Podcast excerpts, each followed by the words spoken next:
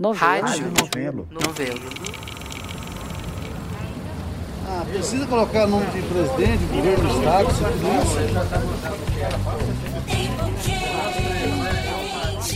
tudo Oi, eu sou Giovana Girardi e esse é o segundo episódio do Tempo Quente, um podcast original da Rádio Novelo. Se você não ouviu o nosso primeiro episódio, eu recomendo que você volte lá e comece do começo. Agora, se você ouviu o episódio 1 até o fim, lembra onde a gente estava, né? Em Brasília. Vamos falar. Esse que tá fugindo de mim é o João Rummel, um dos principais articuladores desse que é o mais poderoso e mais antigo lobby brasileiro, o lobby do agronegócio. Perto dele, o carvão é fichinha. O Rummel me deu uma despistada naquele dia. E claro que eu não desisti de falar com ele. Mas aproveitei que estava na Câmara dos Deputados para entender como esse lobby se articula. Tá ali já isso, legal. Sueli? Opa! Eu achei que uma visita guiada pelo Congresso me ajudaria nessa tarefa. E ninguém melhor para me dar as coordenadas do que a Sueli Araújo. Mas eh, o lobby, na verdade, é todo tipo de pressão política e técnica também. A Sueli tem muitas credenciais. Ela é urbanista, advogada, doutora em ciência política. Ela foi presidente do IBAMA. Mas o mais importante para mim nesse momento é que ela trabalhou por quase 30 anos como consultora legislativa na Câmara dos Deputados. E ela sabe tudo de lobby. Eu, eu dou aula no departamento de ciência política, né? E na graduação eu dou uma disciplina que chama legislação e processo político. O que eu percebo é que o pessoal que sai da graduação de ciência política da UNB, eles têm emprego, gente, na hora que se formam, basicamente atuando com esse tipo de coisa. A Sueli testemunhou de perto o fortalecimento da bancada ruralista no Congresso. E como o setor conseguiu, ao longo dos anos, criar a imagem de que é vítima de uma legislação ambiental rigorosa demais. E de que o Brasil seria o país que mais preserva as florestas em todo o mundo. Essa narrativa vem sendo consolidada há mais de uma década. E ela conseguiu transformar um setor que, em boa parte, ainda opera segundo aquele modelo latifúndio monocultura exportadora do Brasil colônia, numa coisa que é tech, é pop, é tudo. O agro brasileiro é um case extraordinário de reposicionamento de marca. E como é que o agro fez isso? O lobby em si, você tem que enxergar como produção de informação e é uma atividade assim cada vez mais sofisticada. A Frente Parlamentar da Agropecuária tem uma estrutura de acompanhamento de congresso muito sofisticado, de acompanhamento do executivo também. É um lobby muito eficaz, muito eficaz. Então é, é, importante também nessa análise do lobby é fazer a conexão com as frentes parlamentares. Elas explodiram nos últimos anos, explodiram. Elas nem tinham formalização no Congresso até 2005, pelo caminho. Calma que tem muito jargão e muita burocracia nesse negócio de lobby. Mas vem comigo para a gente entender isso junto.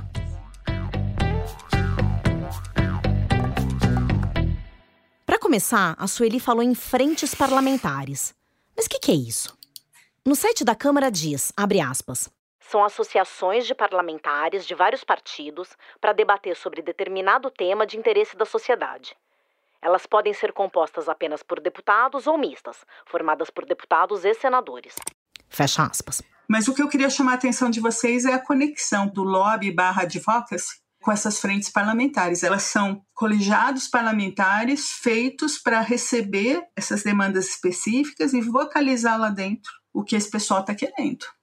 Tem processos decisórios em que você só consegue compreender se você analisar essas frentes. Um exemplo da nossa área é a Lei Florestal de 2012.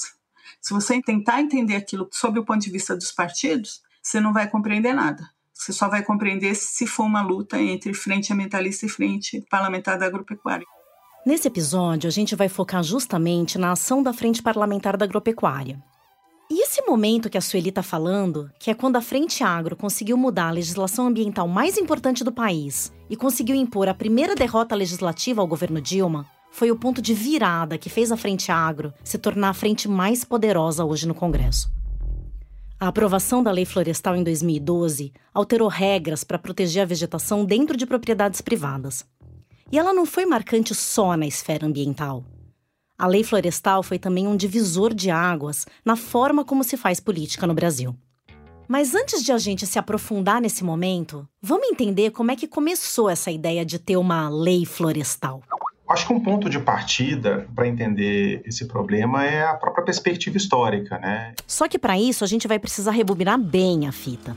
Ok, rebobinar a fita é uma expressão velha, mas a gente vai voltar para quando nem existia a fita. Assim, desde o Brasil colônia, você tem ali um certo embate entre o que a gente vai chamar de ruralistas e um certo corpo estatal, muitas vezes representados pela própria coroa. Esse é o Raoni Rajão, pesquisador da Federal de Minas Gerais. Ele é um dos autores do livro Uma Breve História da Legislação Florestal Brasileira no âmbito de proteção de recursos florestais, né, que eram bastante rígidos até no começo do Brasil colônia e que no decorrer do Império foram se enfraquecendo com o fortalecimento do Senado. Claro que as razões por trás desse rigor não eram exatamente a defesa do meio ambiente. E os métodos não eram os mais nobres. Inclusive tinha pena capital.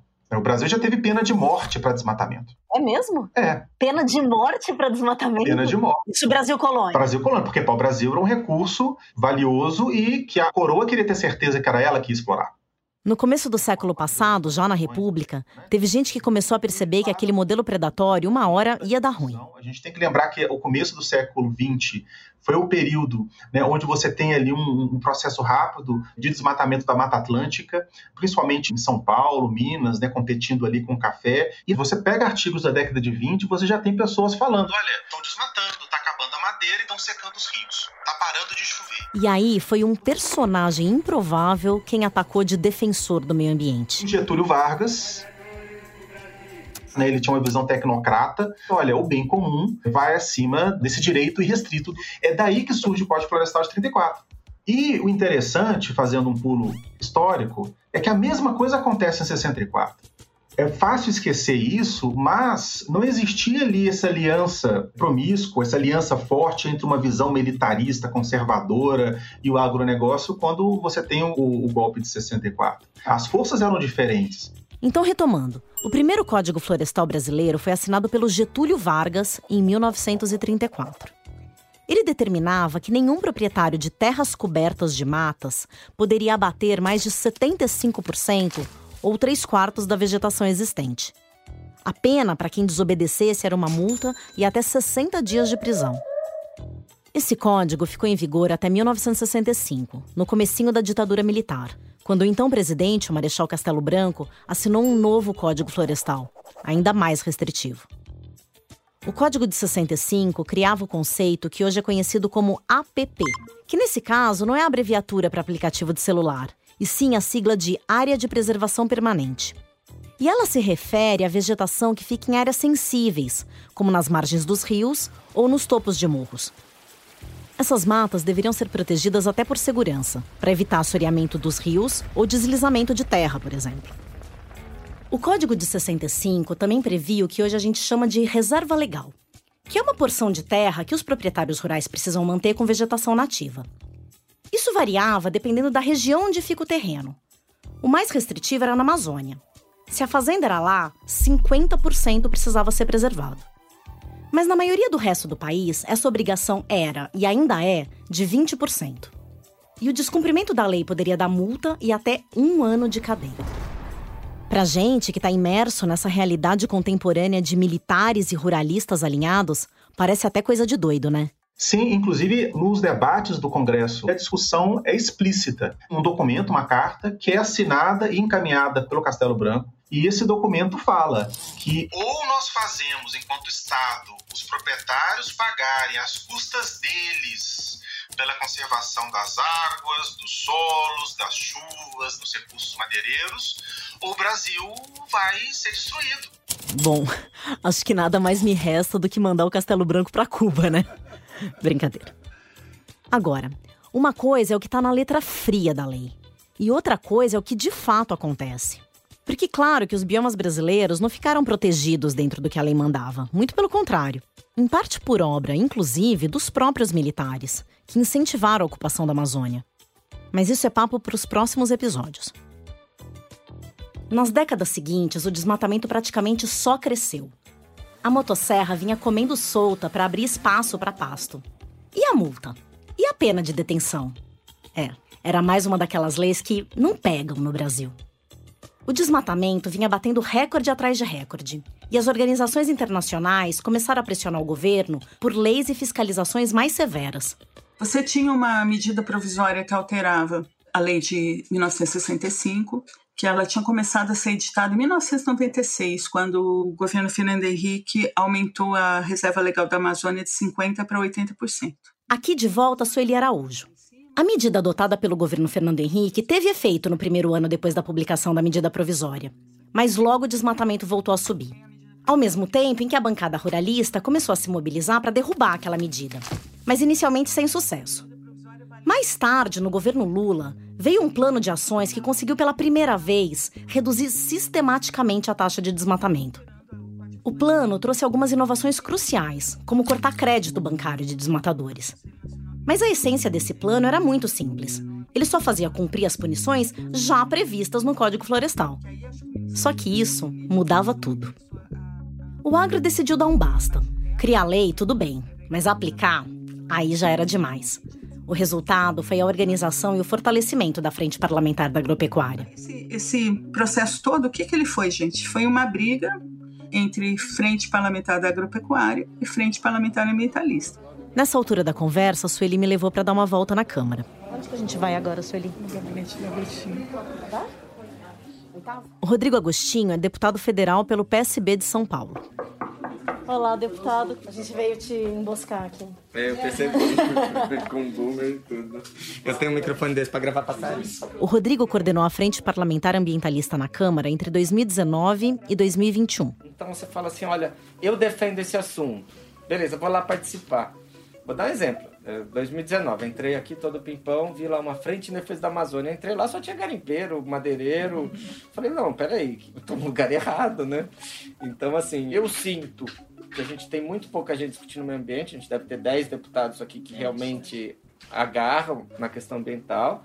E a gente fica sobrecarregado. Essa semana tem 10 projetos tirando meu sono. O que, que tá tirando seu sono agora, Rodrigo? Essa semana tem pelo menos três na pauta tem um projeto que avacalha toda a nossa legislação de biodiversidade, enfraquece demais nossas listas de espécies ameaçadas. Então, assim, eles fazem de um jeito que eles marcam as reuniões, às vezes, no horário para tentar o setor do governo ter maioria. Então, a reunião que normalmente seria de quarta, a presidente antecipa para terça e deixa a gente sem dormir, né? Enquanto a frente ambientalista tenta correr atrás do prejuízo, a frente agro nada de braçada. E os ruralistas conseguem esse desempenho tão bom porque eles contam com um instituto privado todinho dedicado a pensar as estratégias do lobby. É o Instituto Pensar Agro. Esse trabalho começou em 2008. Tá lembrando dessa voz? É o João Rummel, aquele que estava fugindo de mim no começo do episódio. Eu não consegui falar com o Rummel naquele dia na Câmara, mas ele topou um café em um outro momento. O Rummel foi diretor executivo do Instituto Pensar Agropecuária até o começo de 2021. Agora ele abriu um novo negócio, a Action Relações Governamentais. Um escritório que tem o lema: Não fazemos lobby, fortalecemos a democracia. Virou uma coisa feia, mas eu acho que é lobby. Mas para mim é o fortalecimento democrático. Quando eu fortaleço o debate, quando eu te provoco e falo: Ó, eu não acredito nesses estudos, uhum. eu estou te provocando tá certo? Apesar de o Rummel já não estar mais no Instituto Pensar Agro, eu fiz questão de falar com ele porque ele era o Pensar Agro antes mesmo de o Pensar Agro existir. Ele foi o responsável por manufaturar esse coringa do jogo. Se você pegar o que acontecia na década de 90 e até na primeira década desse século, quem pautava o Congresso e o debate público era o executivo, tá certo? Então, quando a gente criou o IPA, a gente fala o seguinte: olha só, nós precisamos preparar os parlamentares a debater com a sociedade. IPA aqui não é a cerveja, tá? É a sigla do Instituto Pensar Agro. Mas deu para sacar o que ele fez? Ele não só mudou o foco da pressão do executivo para o legislativo, ele criou um instituto para preparar os parlamentares para debater com a sociedade. Quer dizer, ele puxou os deputados e senadores para dentro do lobby. Antes, eles eram o alvo das demandas do setor. Com o IPA, eles passaram a fazer parte da articulação desde o começo. O Instituto Pensar Agro se define como uma organização com abre aspas, o objetivo de defender os interesses da agricultura e prestar assessoria à Frente Parlamentar da Agropecuária por meio de acordo de cooperação técnica. Mas não é só isso. O Instituto Pensar Agro e a Frente Parlamentar Agropecuária se misturam. O Instituto é responsável por elaborar toda a estratégia de ação e de comunicação da bancada ruralista. Foi ali, na última década, que foram articuladas mudanças fundamentais que fizeram com que o agronegócio se tornasse, com perdão do trocadilho, um trator político imbatível. E isso tudo começou bem naquele momento em que o Lula criou o decreto de crimes ambientais. Quando os parlamentares resolveram comprar a briga do Código Florestal e fazer o debate, foi quando foi publicado o decreto dos crimes ambientais. Uhum. Certo? Um percentual altíssimo da sociedade, dos produtores rurais, tinham problemas ambientais. Porque lá no, no Código Antigo, o direito adquirido não tinha valor. Porque se eu desmatei 1.500, eu teria que recompor a área. Isso é um benefício da sociedade ou só um castigo para o produtor? Quando a lei, que vinha sendo ignorada desde sempre, começou a ser implementada de verdade e o crime ambiental passou a pesar no bolso, muita gente não gostou. E o agro se organizou para suavizar a legislação, sob o argumento de que essa lei ia inviabilizar a produção de alimentos no Brasil. Isso começou com o próprio fortalecimento do Pensar Agro. Uma solução que a gente fez isso foi criar um compliance tá certo? De que só entidades sem fins lucrativos podiam participar do Instituto. Mas, ao mesmo tempo, essas entidades são formadas por empresas, né? Por gente que tem interesse lucrativo, né? Mas todo mundo tem. Uhum. Você, quando faz greve, você tem interesse econômico dentro desse processo. Então, tudo é interesse econômico. Ok. Só por essa interação aí já deu para sacar o raciocínio labiríntico que as explicações do Rummel tomam, né? Não é confusão, é técnica de argumentação. E ele não tá sozinho. O lobby do agro conta muito com essa estratégia. Quase um blefe, na verdade. E até por isso que é importante a gente ir parando aqui de vez em quando para entender direitinho o que ele tá falando. Meu sonho era ter um VAR da vida real na hora de falar com esses caras. Sabe, que nem o do futebol? Com dados, com especialistas de plantão. Mas como não dá, a gente faz assim, de maneira assíncrona, como se fala, aqui na edição. Então, além do Raoni Rajão, eu recorri a um outro universitário para me ajudar com esse histórico do pensar agro o antropólogo Caio Pompeia, pesquisador da USP. O Caio investiga o setor há anos e é autor do livro Formação Política do Agronegócio.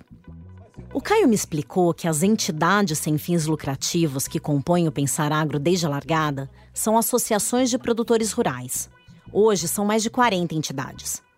Associações de produtores rurais. É uma categoria com nome lindo, né? Eu quase consigo ver na minha frente um rancho bucólico, os agricultores com a enxada na mão, debatendo a safra do caqui. Mas as associações de produtores rurais, na verdade, são associações patronais, bancadas por empresas gigantes do agronegócio. No caso das que formam o Instituto Pensar Agro são a Associação Brasileira de Produtores de Algodão, de Soja, de Milho, de Cana, de Café, até outras que têm nomes que já não enganam tanto, tipo Associação Brasileira do Agronegócio. Difícil um negócio sem fins lucrativos, né? Mas de volta ao Rúmel. Todo mundo reclama do fundo eleitoral, todo mundo reclama dos parlamentares, mas todo mundo quer uma coisa barata. Mas a democracia é cara. Você ter um fórum de debate, de construção, de evolução de conceitos, de ideias, é certo? Custa caro.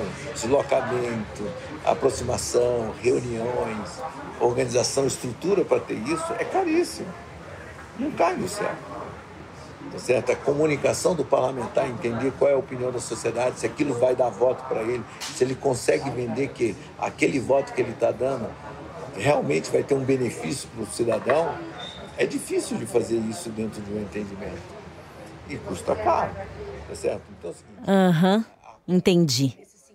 Mas o que eu queria entender mesmo é o que faz um lado desse embate democrático ganhar mais a parada do que o outro. Quer dizer, por que, a frente da agropecuária leva mais do que a ambientalista? Quando a gente começou, a frente ambientalista era muito mais organizada do que a nossa. Era, eles conseguiam fazer reuniões mensais, faziam tudo isso. Os ambientalistas eram organizados e faziam reuniões mensais. O que o Pensar Agro fez? Reuniões semanais. A Sueli me falou disso tem um almoço aí toda terça, em que estão todos os parlamentares principais ligados ao agro, estão lá toda terça-feira batendo martelo sobre decisões importantes, sobre qual vai ser a posição da bancada, e tudo isso explode com o olhar sobre partidos políticos. Vale quem foi na reunião lá de terça-feira, gente. Esses almoços que a Sueli comentou acontecem na mansão do Instituto Pensar Agro, que fica no Lago Sul, o bairro mais rico de Brasília. Um detalhe: a sede da Frente Parlamentar da Agropecuária fica na mesma casa. Eu acho que isso tem uma estratégia aí de comunicação. E eu acho que os verdes fazem pouco isso. De tentar transformar o discurso em coisas bem, bem simples que qualquer um entenda. É um nível de articulação que não rola com a bancada ambientalista. Os ambientalistas, eles são meio metidos à besta quando vão fazer suas defesas, então parece um acadêmico falando e ninguém entende. Né? Aí você via que a Frente Parlamentar da Agropecuária, que quando ele ia no plenário, você via uma padronização de discurso, provavelmente combinada no âmbito da frente. E eles unificam discursos, unificam posicionamentos. Unificam discursos, unificam posicionamentos. O parlamento chama parlamento que você tem que falar, você tem que falar, você tem que discutir. E democracia, para mim, é a construção de maioria e não de uma verdade. Votar em bloco é a capacidade de você vender uma tese que é boa. E o, olha só, hoje não tem 20 parlamentares que vivem da agricultura, que vive da agricultura. Não, não tem. Entendeu? O, o, a força que a gente tem é pelo conteúdo que é dado. O conteúdo. Pronto. Agora a gente chegou numa carta estratégica na manga do lobby do agro. Eu queria entrevistar o Rúmel para entender como esse modelo de articulação do Instituto Pensar Agro foi pensado e como ele impactou a representação política no Brasil. Mas o que eu ganhei foi uma aula completa sobre o modus operandi do lobby, sobre lábia e sobre estratégia de convencimento. Ouve só esse trechinho em que eu perguntei se ele acredita em aquecimento global. 14 anos já é significativo. mostram que a temperatura já aumentou. Tem pesquisadores, fala que os que tem pesquisadores que falam que os próximos 30 anos vai diminuir a temperatura. E aí? É uma minoria. Mas é dados científicos. E aí? Mas a ciência é passa por Então, consenso. ciências é ciência, não A tem ciência consenso. Então, vamos debater? Não tem. Se tem uma parceria. Milhares de cientistas por trás, como que isso não é consenso? Tá legal. Eu não acredito nisso. Só Então, isso. você não acredita. Não, é que não é. Olha só, não é que eu não acredito. Essa conversa pode até parecer papo de maluco, mas tem muito método por trás dessa loucura. Tem toda uma técnica, uma cartilha. A cartilha do negacionismo científico. Esse método vem sendo usado mundo afora, não é de hoje, por aqueles que negam o conhecimento científico para manter interesses econômicos e velhas práticas prejudiciais. Quem formou essa escola foi uma meia dúzia de cientistas nos Estados Unidos que vem atuando nas últimas décadas para jogar uma cortina de fumaça e confusão sobre alguns temas que já são consenso na classe científica séria. Eles começaram tentando esconder os riscos do cigarro para a saúde e evoluíram para negar a existência do aquecimento global. Quem decifrou esse manual foi a historiadora americana Naomi Oreskes, que é professora e pesquisadora na Universidade Harvard.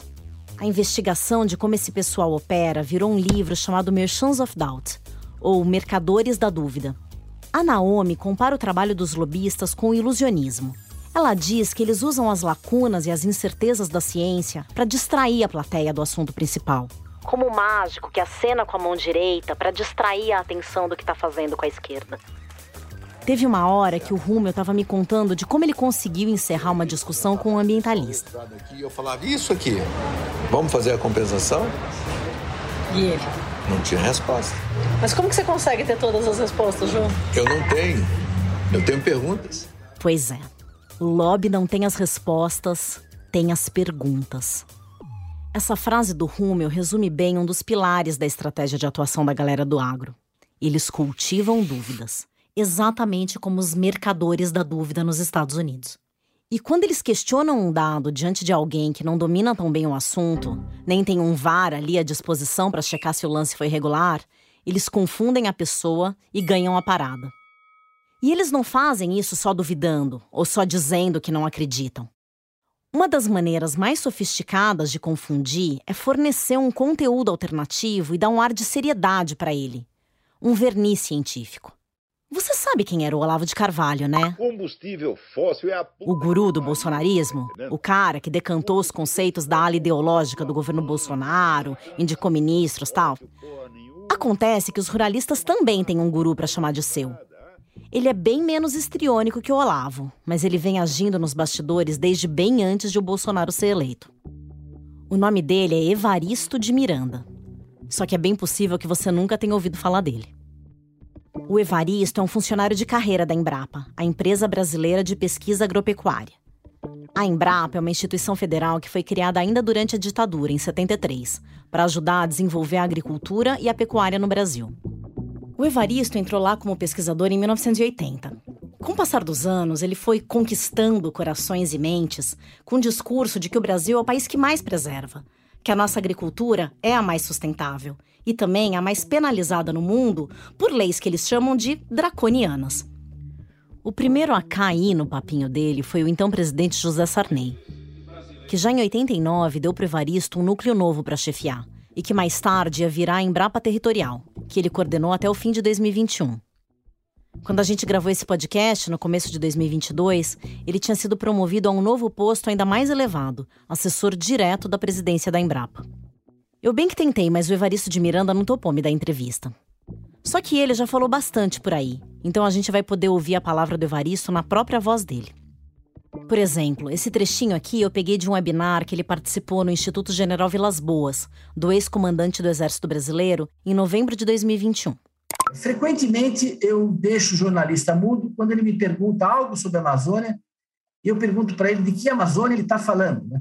Existem muitas Amazônias, muitos recortes territoriais. Já quando a gente fala de Amazônia Legal, a gente incorpora todo o Mato Grosso, né? E aí, se você quiser exagerar, dizendo que está cheio de soja na Amazônia, de boi na Amazônia, você usa o critério, por exemplo, Amazônia Legal. Essa é uma evaristada clássica. Para começar, o prazer em deixar o jornalista mudo.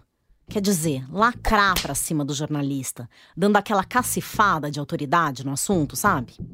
Ele usa esse argumento da Amazônia Legal para gerar dúvida sobre o rigor das regras de preservação. Porque a Amazônia Legal é um conceito político-econômico e tem limites que vão além do bioma Amazônia, englobando também um pedaço do Cerrado e um pouquinho do Pantanal.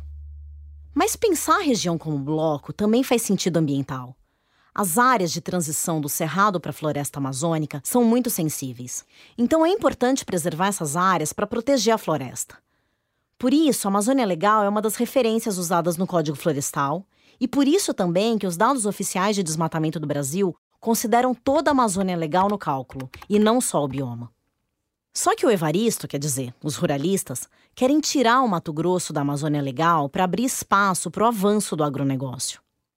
O argumento é que o Estado tem muito cerrado, pelo Código Florestal, somente 20% da vegetação em propriedade privada precisam ser preservados no bioma cerrado. Já no cerrado que fica dentro dos limites da Amazônia Legal, a proteção tem de ser de 35%. Propriedades no bioma Amazônia precisam preservar 80%. O trabalho do Evaristo de Miranda é muito peculiar, que é um trabalho que não tem relevância científica. Aqui de novo, Raoni Rajão. Porque o que é relevância científica? Quando você produz um trabalho que é avaliado por pares em espaços, em revistas científicas prestigiosas, e é um espaço muito pequeno, né? Nós estamos falando é de Science, é de Nature, e depois várias revistas especializadas da área, né? Que, de certa forma, garantem uma divulgação grande. Falando assim de meia dúzia de revistas que ditam o que é ciência relevante ou não, até parece uma coisa meio elitista, né? Mas não é bem assim. Pensa que a ciência é uma coisa cumulativa. Um certo dado, para ser considerado consenso científico, depende de ser confirmado por pares. Quer dizer, precisa passar pelo crivo de outros cientistas. Isso, digamos, no padrão ouro da ciência. E as publicações, as revistas científicas, são as arenas para esses embates. Mas o Evaristo nunca foi muito adepto de publicar os dados dele na forma de artigos científicos que possam ser checados pelos pares. Nem mesmo mostrar a metodologia dos cálculos dele de um jeito que esses cálculos pudessem ser replicados por outros pesquisadores. Dá para fazer um paralelo, por exemplo, com as Olimpíadas. Eu posso até sair por aí dizendo que eu sou a melhor ginasta do mundo. Mas se eu não for lá na hora da competição provar minha habilidade, não adianta nada. E ele não se submete a isso. Ele nunca publicou num lugar desses. Para resumir, é como se o Evaristo nunca tivesse feito um duplo twist carpado, mas dissesse que a cambalhota dele vale muito mais pontos dado dele acaba tendo predominância principalmente em círculos políticos. Ele fala muitas vezes em nome da Embrapa, sendo que a Embrapa tem milhares de pesquisadores. E mesmo assim, muitas vezes aquilo é visto como sendo a voz da Embrapa sendo que a maioria absoluta dos pesquisadores da Embrapa contradizem as afirmações do Evaristo de Miranda, mas é dado espaço para ele em espaços-chave, né? Tribuna do Congresso Nacional, grandes eventos do agronegócio, filmados e, e difundidos depois em redes sociais, WhatsApp, porque ele se especializou em dizer exatamente o que as pessoas querem ouvir para se sentirem mais confortáveis consigo mesmo. Imagina, você tem uma pessoa que está com falta de ar, está se sentindo cansada, e todos os médicos dizem: olha, você tem pressão alta, você tem diabetes, você está hipertenso, você tem de parar de beber, tem de parar de comer comida com gordura, e realmente você não vai fazer a pessoa se sentir bem. E de repente ele vai para um especialista que diz para ele: não, olha só, poxa, não preocupe, você está ótimo, você pode continuar com a sua cerveja, pode continuar com a sua picanha, que você vai viver até os 120 anos. Quem que a pessoa vai querer ouvir? Então ele faz esse papel que traz aquela voz que traz conforto, e organiza esse tipo de narrativa, né? Então por isso que talvez a voz dele tenha um, um impacto tão grande. Um impacto que vai muito além da bronca dos outros cientistas e do endosso da bancada ruralista. Eu encontro gente repetindo esses números toda hora, gente que não tem nada a ver com agro. Aqui de volta, Sueli Araújo. E isso está incorporado. As pessoas repetem às vezes e vem dessa época. Essa época, no caso, é durante os anos de tramitação do novo Código Florestal, finalizado em 2012. Ok, demorou, mas a gente voltou para ele. Basicamente, naquele momento em que o agro estava irritado com a possibilidade de ser punido pelos desmatamentos ilegais que tinha cometido, a discussão girava em deixar a lei mais suave. A briga era em torno das mesmas duas regras desenhadas desde 65: as APPs, áreas de preservação permanente, e a reserva legal. Na opinião dos ruralistas, a lei não era cumprida porque era irreal, principalmente para o pequeno produtor atrapalhava a produção agropecuária e, portanto, emperrava o crescimento do país. E vieram com toda a força. Na Câmara dos Deputados vem com Aldo Rebelo. Não sei se você está lembrado da figura do Aldo Rebelo. Ele foi deputado federal pelo PCdoB por São Paulo e ficou famoso no começo dos anos 2000 por ter entrado numa cruzada contra os estrangeirismos no português. O dia do Halloween. Por que não se cria o dia do Saci? O Aldo é muito culto particularmente dedicada a toda a cultura brasileira, literatura brasileira. Odeia estrangeirismos. Eu me lembro do meu primeiro encontro com ele. Eu me controlava, eu sou uma verdadeira tecla SAP, né? Essa é a Isabela Teixeira, bióloga e ex-ministra do Meio Ambiente nos governos Lula e Dilma. Coube a ela o papel que se espera de um ministro do Meio Ambiente, o de defender no Congresso que a nova lei não acabasse com a proteção ambiental no país. É, e Aldo pega o processo e sai por esse país com um discurso nacionalista. Isso é real dele, não é uma coisa oportunista. Eu tinha uma expectativa, quando ele foi escolhido, por ser um homem de esquerda, muito preocupado com as raízes do Brasil, que ele tivesse uma sensibilidade para a história ambiental. E ele, na realidade, tinha uma sensibilidade para o pequeno agricultor dos direitos dos pequenos agricultores. Não só o Aldo não tinha essa sensibilidade com a história ambiental que a Isabela esperava, como ele já dizia naquela época que nem acreditava no aquecimento global. O Aldo entrou nessa história como relator do projeto de reforma do Código Florestal. E no parecer que escreveu justificando as mudanças, ele não só dedicou o texto aos agricultores brasileiros, como escreveu coisas assim: abre aspas. Assim se apresenta o caso da conquista econômica da Amazônia. Luta tenaz do homem contra a floresta e contra a água contra o excesso de vitalidade da floresta e contra a desordenada abundância da água dos seus rios. Água e floresta que parecem ter feito um pacto da natureza ecológica para se apoderarem de todos os domínios da região. O homem tem que lutar de maneira constante contra essa floresta que superocupou todo o solo descoberto e que oprime e asfixia toda a fauna terrestre, inclusive o homem. Fecha aspas. Que os ruralistas ganharam de lavada na Câmara entre Frente Parlamentar da Agropecuária e Frente Parlamentar Ambientalista. Na época a ministra era Isabela, ela ia pessoalmente nas reuniões, mas já no Senado.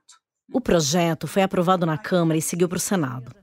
E lá, a queda de braço era com uma figura ainda mais marcante no mundo do agro.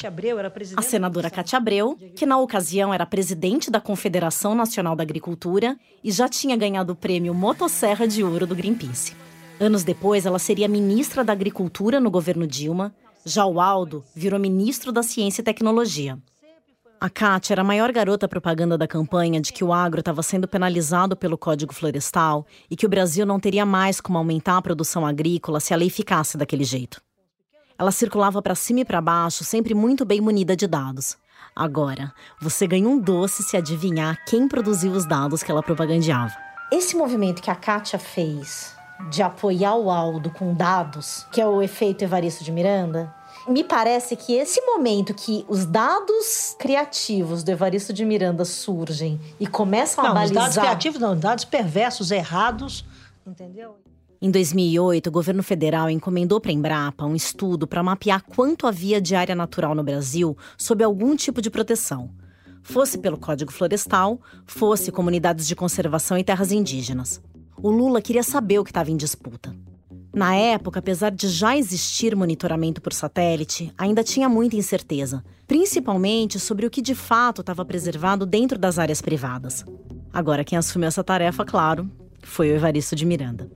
O resultado foi um trabalho com o título Alcance Territorial da Legislação Ambiental e Indigenista, que concluía que unidades de conservação, mais terras indígenas, mais o que estava protegido como reserva legal e APP, respondiam por cerca de 70% do território brasileiro. Apenas 29% do território nacional estaria disponível para ocupação agrícola na conta dele. Aquilo soou como música sertaneja para o agronegócio e a Cátia Abreu virou a maior divulgadora daquele dado, entre aspas. Os números eram tão estranhos que, de cara, outros cientistas que trabalham com monitoramento remoto e ocupação do território desconfiaram. Eles refizeram os cálculos por conta própria e os resultados não batiam. Uma das estatísticas criativas, ou perversas, como disse a Isabela, ganhou um apelido entre os pesquisadores: a fábula da margem do rio. Ninguém conseguia chegar nos números do Evaristo, até que um membro da equipe dele contou qual tinha sido um dos truques. Ele exagerou nos parâmetros para calcular o tamanho da área que precisa ser preservada nas margens dos rios, as chamadas matas ciliares, que são um dos tipos de APP. A lei estabelecia que a faixa a ser protegida variava conforme a largura do rio. Só que sem ter dados disponíveis sobre a largura da maior parte dos rios da Amazônia, o Evaristo fez a conta considerando sempre o maior valor. Quer dizer, como se qualquer igarapézinho tivesse a largura do rio Amazonas. Desse jeito, parecia que a área para produção agrícola era muito menor do que a realidade. Números mais recentes indicam que a área já usada pela agropecuária no Brasil, incluindo campos naturais usados como pasto no Pantanal e nos Pampas, é de cerca de 36%, que é um valor próximo da média mundial. Além disso, tem alguns tipos de áreas protegidas que também admitem atividades agropecuárias, desde que sejam feitas com alguns cuidados. Com isso, a área disponível para o setor pode chegar a 45%. Bem mais do que os 29 que o Evaristo anunciava no estudo, né? É aí que eu ouço falar de Evaristo Miranda, que sabe que eu nunca encontrei esse homem, né? Espero nunca encontrar. Você nunca encontrou? Nunca encontrei. Se, se eu encontrasse esse homem, acho que eu era capaz de dar um murro na cara dele. Juro por Deus. Porque a mobilização, o convencimento das pessoas, eu falei, vamos para o grande teste. E deu. As votações que modificaram o Código Florestal foram bastante expressivas. Na Câmara, onde a tramitação começou, o novo texto foi aprovado por 410 deputados. Só 63 deputados votaram contra. Nem a base governista se opôs. A bancada ambientalista perdeu de lavada. E foi uma derrota também para o governo Dilma, que defendia que a nova legislação atendesse a algumas demandas do setor, mas ainda mantivesse um teor um pouco mais protetivo.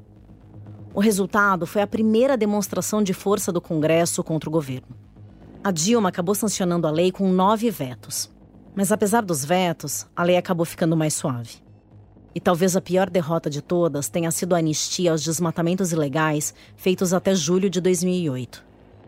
Aquela vitória da bancada ruralista, como eu disse mais cedo, foi um divisor de águas. Para a bancada e para toda a estratégia de lobby do agro, que a partir daí só ganhou mais força. O Instituto Pensar Agro quase quadruplicou o número de associações afiliadas desde então. E a Frente Parlamentar da Agropecuária, que se confunde com o Centrão, alcançou uma força capaz de derrubar e eleger presidentes. A bancada ruralista foi fundamental para o impeachment da Dilma acontecer, para a manutenção do Temer quando ele foi investigado por corrupção e, claro, para a ascensão do Bolsonaro, com quem os ruralistas encontraram a maior afinidade. Em agosto de 2018, com a última campanha presidencial a pleno vapor, o Evaristo de Miranda voltou a aparecer com um discurso de 10 anos antes repaginado, pronto para inflar os ruralistas. Ele subiu no palco do Fórum de Agricultura da América do Sul e fez ecoar o mesmo chororô de sempre. Então o Brasil, que era grande, ficou pequeno, né? Porque tem muita terra atribuída no Brasil.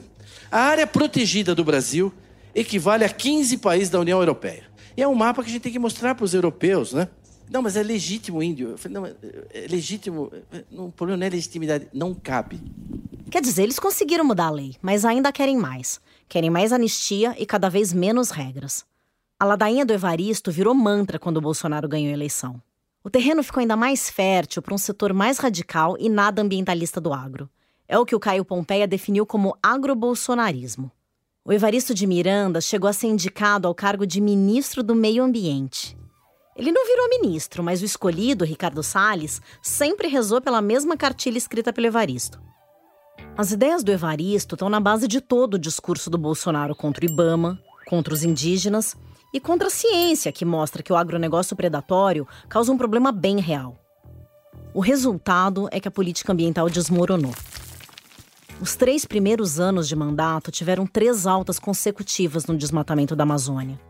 E a perda estimada para 2021 foi a maior em 15 anos mais de 13 mil quilômetros quadrados. Isso é oito vezes e meia a área da cidade de São Paulo. Foi uma alta de 75% desde 2018. Raoni Rajão e uma equipe de cientistas desmascararam o modus operandi do Evaristo em um artigo científico publicado no começo de 2022 na revista Biological Conservation. O trabalho foi assinado por 12 pesquisadores de cinco instituições de pesquisas brasileiras e mostra que o método do Evaristo é muito parecido com aquele que a historiadora americana Naomi Oreskes tinha revelado em relação às indústrias do tabaco e dos combustíveis fósseis. Os mercadores da dúvida, lembra? Segundo os cientistas, as falsas controvérsias criadas pelo Evaristo de Miranda e pela equipe dele minaram as políticas de conservação, principalmente as relacionadas com o combate ao desmatamento e as mudanças climáticas. No texto, eles escrevem. Abre aspas. Em cerca de três décadas, Dr. Miranda e seu grupo se opuseram sistematicamente ao consenso científico, a fim de contribuir com movimentos políticos que visam adiar ações ou desmantelar políticas-chave de conservação entre elas a amenização do desmatamento ilegal por meio da alteração do Código Florestal Brasileiro, o desmantelamento de áreas protegidas e a defesa do fim da proibição do uso do fogo, mesmo durante a estação seca. Fecha aspas. No fim da minha passagem por Brasília, eu consegui sentar com o deputado Sérgio Souza, do MDB do Paraná. Tá bom? Tá bom a acústica? Tá ótimo. É, eu fui lá na... O Sérgio Souza foi senador suplente, assumindo o posto entre 2011 e 2014. Desde 2015, ele é deputado federal. Ele também é o atual líder da Frente Parlamentar Agropecuária na Câmara. Você é de onde, Giovana?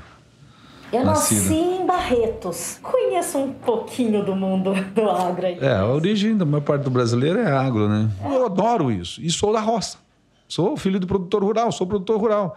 E eu sei que se nós não tivermos um solo equilibrado, uma natureza equilibrada, nós não vamos produzir. E se nós não produzirmos, nós não vamos fornecer alimentos ao mundo. E nós temos que olhar o seguinte: vocação principal. Essa mesa que está aqui é agro.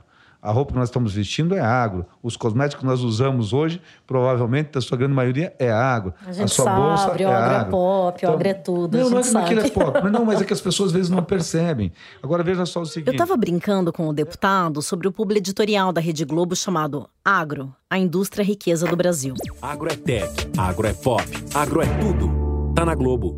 Se você assistiu um pouquinho de TV nos últimos anos, é capaz de esse anúncio ter chamado a sua atenção foi uma produção da própria Globo para atrair anúncios voltados para o setor e que deu muito certo. Já trouxe campanhas da Ford, do Bradesco, da Seara. Mas o Sérgio Souza é escolado demais na arte de falar com a imprensa para cair na minha piadinha. Ele preferiu se mostrar como um ruralista iluminado. Só para você entender, Giovana, como é que eu sou hoje o líder da bancada é, da, de produção de alimentos, a Frente Parlamentar Agropecuária no Congresso Nacional, mas eu já presidi e relatei, por vezes, a Comissão de Mudanças Climáticas. É, inclusive, sou vice-presidente dela. Já fui em várias COPs. Já fui na de Paris, já fui na de Doha, no Catar. Só que em alguns momentos parecia que eu estava ouvindo o próprio Evaristo de Miranda. Primeiro, que nós temos que olhar que a gente tem uma regra muito dura, que é o Código Florestal.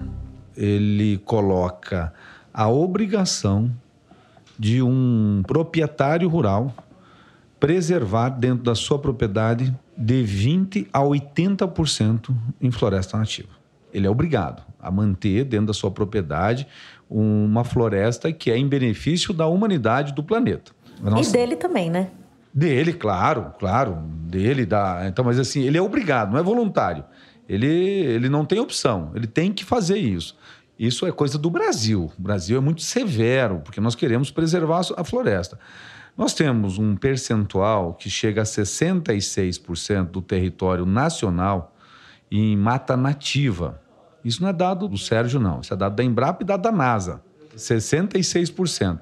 35% de toda a floresta nativa no Brasil está dentro da propriedade rural. Esse papo de benefício para o planeta é duro de ouvir. Como se o agro não fosse parte desse planeta, né? E como se proteger a vegetação não fosse importante para o próprio agro ter chuva. Enfim, mas vamos aos números, apelando para o VAR aqui. Segundo o Map Biomas, que é uma referência para esse tipo de dado, o país realmente ainda tem cerca de 66% de cobertura de vegetação nativa. Mas uma coisa é ser coberto com vegetação, outra é isso estar totalmente preservado, o que não tá. Pelo menos 11% dessa área já foi queimada alguma vez nos últimos 36 anos, e outros 9% foram desmatados e cresceram novamente. E nesse total de vegetação nativa, um terço, ou 33%, de fato está dentro de propriedade rural, como disse o deputado Sérgio Souza. Só que é nessas áreas onde está boa parte do desmatamento. De toda a área desmatada no país em 2020, 56,2% foi sobre área de domínio privado. Ok, eu sei, é muito número. E tudo isso tá lá no site do Tempo Quente para você mesmo poder checar. Mas o resumo é: as leis podem até ser restritivas, mas isso não quer dizer que elas estão sendo cumpridas. O desmatamento que vem se intensificando nos últimos anos no Brasil é o principal responsável pelas nossas emissões de gases de efeito estufa. Na estimativa mais recente, referente ao ano de 2020, ele respondia por 46% das emissões do país. E a agropecuária por 27%, causadas principalmente pelo processo de digestão do rebanho bovino. Talvez você já tenha ouvido falar que o arroto do boi tem muito gás metano, né? É verdade. Como a maior parte das áreas desmatadas na Amazônia acaba sendo ocupada posteriormente pela agropecuária, pesquisadores que analisam as emissões de gases de efeito estufa do país consideram que quase três quartos do problema está direta ou indiretamente ligado à produção rural e à especulação com terras. Quer dizer, mesmo que não seja o fazendeiro com a motosserra na mão, é o agronegócio, na maioria das vezes, que acaba ocupando depois as áreas que foram desmatadas. O senhor falou que o Brasil é muito severo. Por que então que está subindo tanto o desmatamento? Eu não sei, querida, por que está subindo. Porque as pessoas estão se achando numa liberdade, porque talvez achem que não tem punição. Mas... Por que será que as pessoas estão sentindo essa liberdade, né?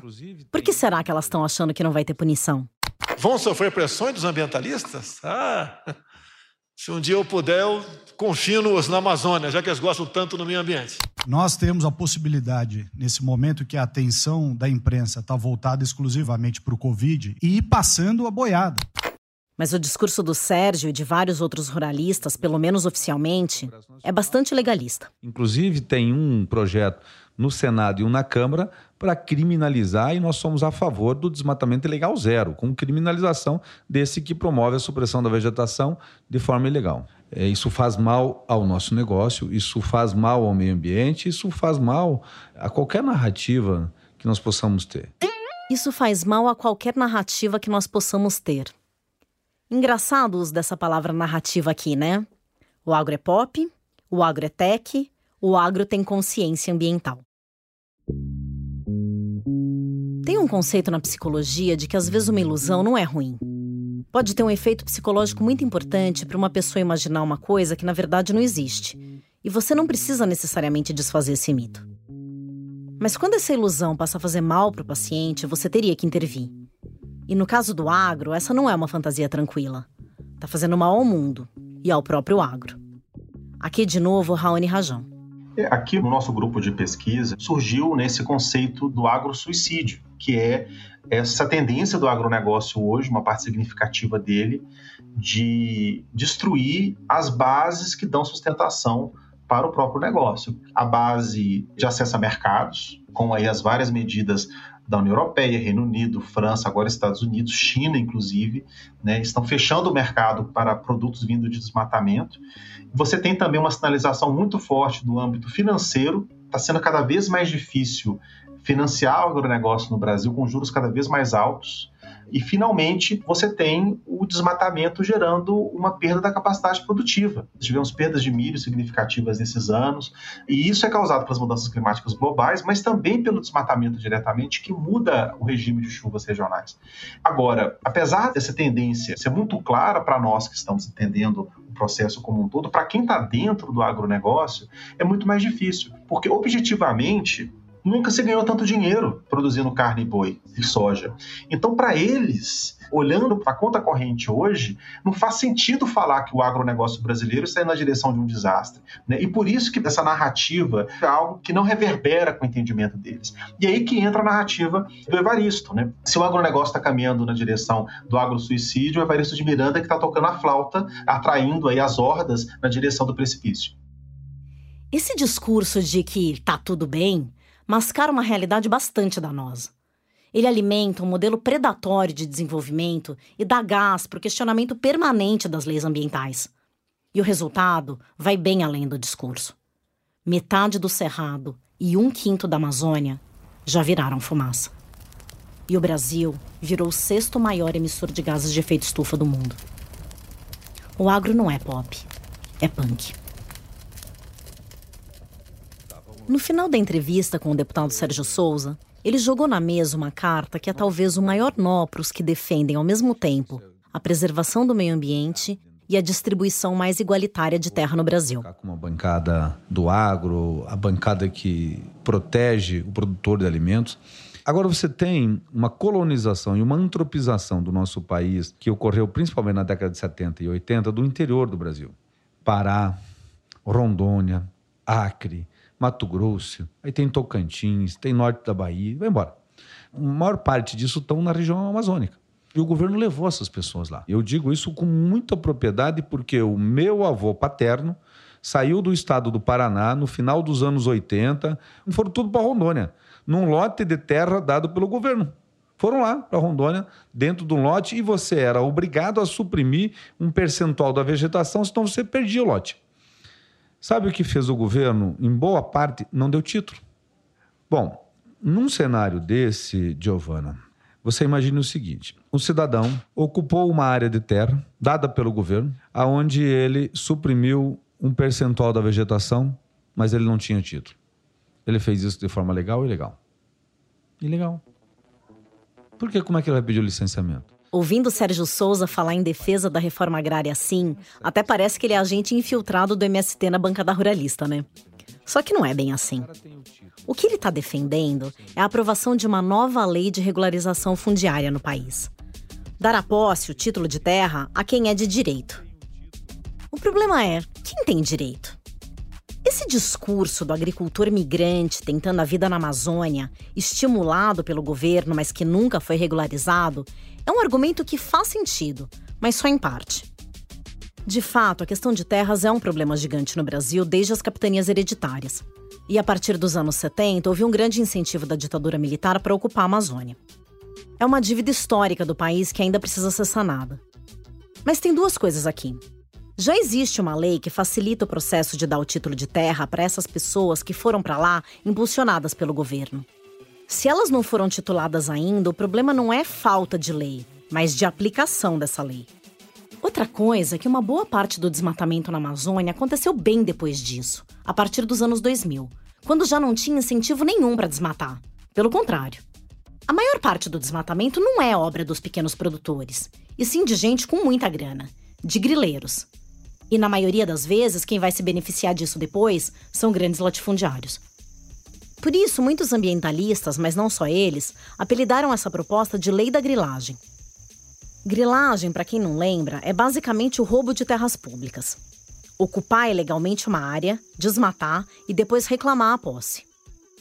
É exatamente o processo que foi responsável por mais da metade do desmatamento na Amazônia nos últimos três anos. Pelo projeto de lei, ocupações bem recentes, de poucos anos atrás, poderiam ser tituladas. Só que isso vira uma bola de neve, incentivando cada vez mais e mais o desmatamento. Esse projeto de lei, aliás, tem evidenciado um racha que vem crescendo no agronegócio desde o início da gestão Bolsonaro. O setor nunca foi uma coisa só, isso é importante destacar. Tem vários tons de cinza nesse grupo. O agrobolsonarismo é o extremo-direita mais radical e ogro. Mas tem um lado mais consciente. Eu não diria de esquerda, mas que entende que as questões ambientais e climáticas podem ser um tiro no pé do setor. Um expoente desse grupo é o Marcelo Brito, que até dezembro de 2021 era o presidente da Associação Brasileira do Agronegócio. Lembra dela, um dos membros do Pensar Agro? Só que enquanto o Brito teve à frente da associação, ele abriu um caminho de diálogo com os ambientalistas. Eu estudei minha vida inteira, eu sou um engenheiro, eu acredito no que a ciência coloca. E essas pessoas que não acreditam na ciência são esses que empacam o Brasil e não deixam o Brasil assumir a verdadeira liderança que poderia já ter assumido há muito tempo. Claro que essa dissonância de valores não facilitou para o lado dele dentro do pensar agro. É, no termo de hoje eu virei comunista, né? Porque é, é o jeito que eles acham para te taxar. Mas calma, que também não é que o Brito era um infiltrado. Se ele estava sentado na mesa, na cabeceira até dos ideólogos da bancada ruralista, era porque tinha mais coisa que estava unindo eles que separando. Na nossa conversa, ele falou, por exemplo, coisas assim. Ou seja, não é o agro que está provocando esse processo de desmatamento. Não tem. Ok, mas eu quis ouvir o Brito porque ele tem uma reflexão muito interessante. Reflexão de insider mesmo, sobre por que a cultura da grilagem se perpetua no Brasil. Vou te dar um exemplo de como essa destruição é permitida, tá? Se você assiste na televisão um processo de corrupção na Petrobras, por exemplo, você cria toda uma revolta no país e nós vimos isso com a Lava Jato, tá? Mas tem um século que as terras brasileiras são griladas, ou seja, são roubadas, são incorporadas por ladrões profissionais, que é o que ocorre no momento no processo de desmatamento da Amazônia, mas você não vê por parte da sociedade nenhuma revolta contra a grilagem. Pelo contrário, a gente tristemente enxerga o Congresso Nacional de tempos em tempos promulgando novas leis de regularização fundiária e anistiando ladrões que tomaram o patrimônio público. Giovana, eu faço uma pergunta para um monte de gente e ninguém conseguiu me responder ainda. Você conhece alguém que foi para a Amazônia depois de 2008, convidado pelo governo para assumir alguma área e desenvolver a Amazônia? Não. Não existe. Essas pessoas foram na década de 70, na década de 80, na década de 90. Então, regularizar esse pessoal desse período é uma questão de justiça social brasileira. A gente tem que fazer a regularização deles. Bom, Houve todo um processo de absorção de terras de patrimônio brasileiro depois disso, e isso foi sanado com o Código Florestal. Então, todo mundo que estava em cima da terra até 2008 estava perdoado, não interessa se foi grilado ou não, está perdoado e bola para frente, recomeçamos o Brasil. Depois veio o Temer e passou uma nova lei de regularização fundiária e subiu essa barra de 2008 para 2012. Agora tem o projeto 510 que está lá no Congresso e as excepcionalidades elevam essa possibilidade de regularização até 2016. Quer dizer, pelo amor de Deus, não dá para aceitar que terras griladas até 2016 sejam regularizadas. Ninguém foi convidado depois do Código Florestal a ocupar qualquer área da Amazônia. Quem ocupou, ocupou irregularmente. O que o Brito está falando é que esse prorrogamento das anistias não tem nada a ver com consertar erros históricos. Esses erros são bem atuais mesmo. É, vamos fazer um contraponto aqui. É assim: você tem lá o, o estacionamento do Palácio do Planalto, tá? E tem lá 100 carros do governo. E aí a gente vai lá em 100 pessoas e cada um toma um carro daquele. Ou seja, nós pegamos um patrimônio do governo e nos apossamos dele. Mas aí vem um deputado e lança uma lei dizendo o seguinte: olha, nós vamos fazer um perdão aqui mas quem tivesse apossado daquele carro tem o direito preferencial de comprá-lo. Agora não vai comprar por tabela FIP, não, tá? Vai comprar pelo preço depreciado desse veículo. Então você paga só a tabela do INCRA, tá? Do preço da terra nua, que é um valor completamente fora de mercado. Então me fala se isso aí não está beneficiando quem cometeu o ilícito. Tenha santa paciência. Né? Anistia gera expectativa por mais anistia. O crime ambiental vive em função dessa expectativa. E os instrumentos para isso que não param de funcionar são a motosserra e o correntão. Depois de ver como o lobby do agro se mobiliza nos corredores de Brasília, eu precisava entender como ele acontece na prática no interior da Amazônia. Continua comigo que no episódio que vem a gente embarca nessa viagem.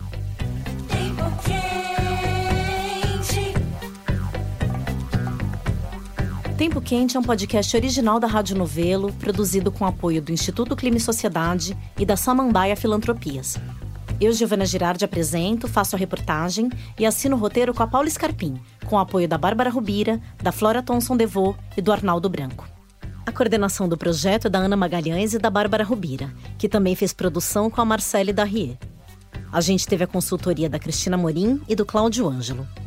A direção criativa é da Paula Scarpim e da Branca Viana, e a direção executiva é do Guilherme Alpendre. A música original foi composta pelo Arthur Kunz. A edição é do Luca Mendes e a sonorização é da Júlia Matos com o apoio da Paula Scarpim. A direção de locução é da Mica Lins. Nós gravamos na Confraria de Sons e Charutos. Esse episódio teve apoio de produção da Clara Reustab. A checagem é do Emerson Kimura. A mixagem foi feita pela Pipoca Sound. A estratégia de promoção e distribuição fica por conta da Juliana Jäger e da Fê Cris Vasconcelos. As redes sociais são da Bia Ribeiro e do Eduardo Wolff, com o designer Matheus Coutinho. A edição do nosso conteúdo em vídeo é da Thaís Fernandes. Nossa identidade visual foi elaborada pela Natasha Gompers e o nosso site foi feito pela Paula Carvalho e pela Amanda Gedra. Nesse episódio, usamos áudios do Instituto General Vilas Boas e do canal do Foro de Agricultura da América del Sur. Na apuração desse episódio, a gente ouviu muito mais gente do que as que apareceram aqui. Então, queria agradecer também a Alceu Magnanini, Arnaldo Carneiro, Eduardo Assad, Gerdes Parovec, João Adrien, José Sarney Filho, Marina Silva, Pedro de Camargo Neto, Tasso Azevedo e Tiago Reis. Obrigada e até semana que vem.